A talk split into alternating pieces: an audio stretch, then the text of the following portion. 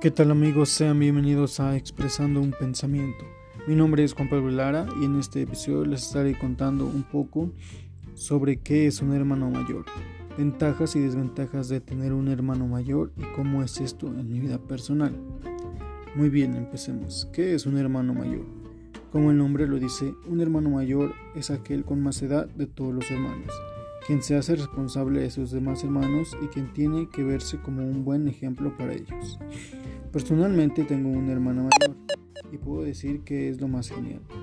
Obviamente hubo tiempos en que discutimos, pero ahora que estamos un poco más grandes, nos llevamos mucho mejor.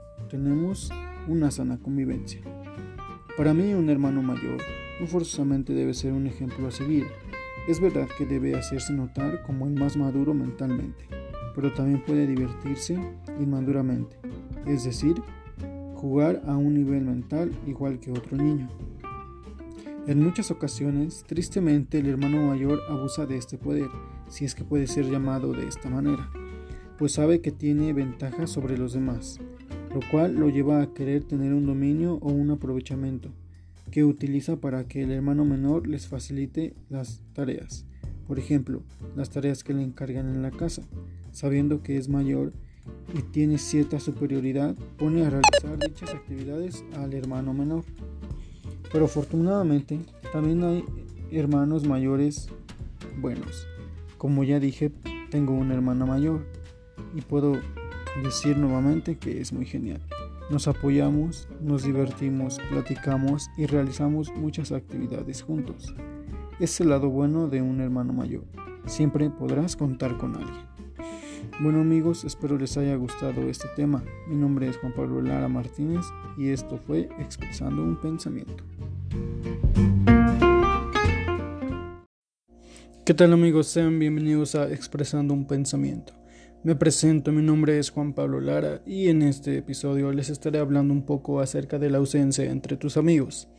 Bueno, este antes de comenzar, quiero comentar que yo he sido una de las personas que se ausenta de mis amistades, entonces, pues estaré hablando un poco de lo personal. Para empezar, ¿cómo es que empieza esta ausencia?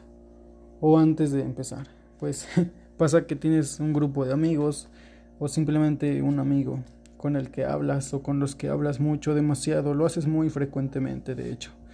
Pasan muy buenos momentos, pero de la nada te empiezas a sentir raro o mal por simplemente hablarles o simplemente empieza a surgir el llamado desinterés, lo cual es muy feo porque te empiezas a sentir solo, aburrido, aunque les estés hablando, todo por el maldito desinterés. Y eso es muy feo de verdad porque sabes que muy pronto les dejarás de hablar e inconscientemente lo dejamos de hacer porque dejamos de responder mensajes, dejamos de responder a sus llamadas, dejamos de responder, no sé, a sus saludos, a sus señales de que ellos quieren seguir hablándonos. Y pues poco a poco nosotros vamos formando una distancia. O no siempre somos nosotros, también en algunas ocasiones nuestros propios amigos son los que se van ausentando, se van alejando lentamente de nuestra vida. Y eso es muy feo porque eh, yo en lo personal, como lo he comentado al principio, soy la amistad que siempre se aleja de todas las amistades.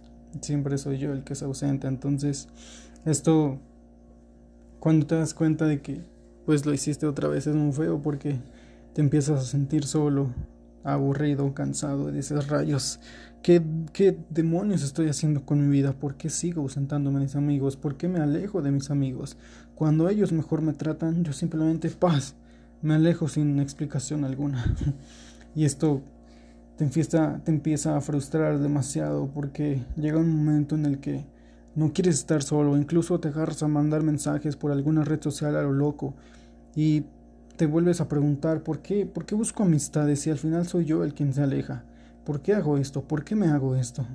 Y te empiezas a desesperar mucho contigo mismo, la verdad. La verdad es que sí, es algo muy feo. Este, sinceramente yo logro poder algún día comprenderme a mí mismo y el poder superar eso y ser un poco más maduro en ese aspecto de poder conservar una amistad por mi cuenta porque muchas de, de las ocasiones nuestros amigos hacen todo por querer conservar la amistad, pero siempre uno la termina regando, vaya, se aleja, como dije, deja de responder los mensajes y no sé a qué se deba esto, la verdad. Este quisiera poder saber. Amigos, espero que les haya gustado. Mi nombre es Juan Pablo Lara y pido una disculpa por no saber mucho de estos temas, simplemente como se llama el podcast.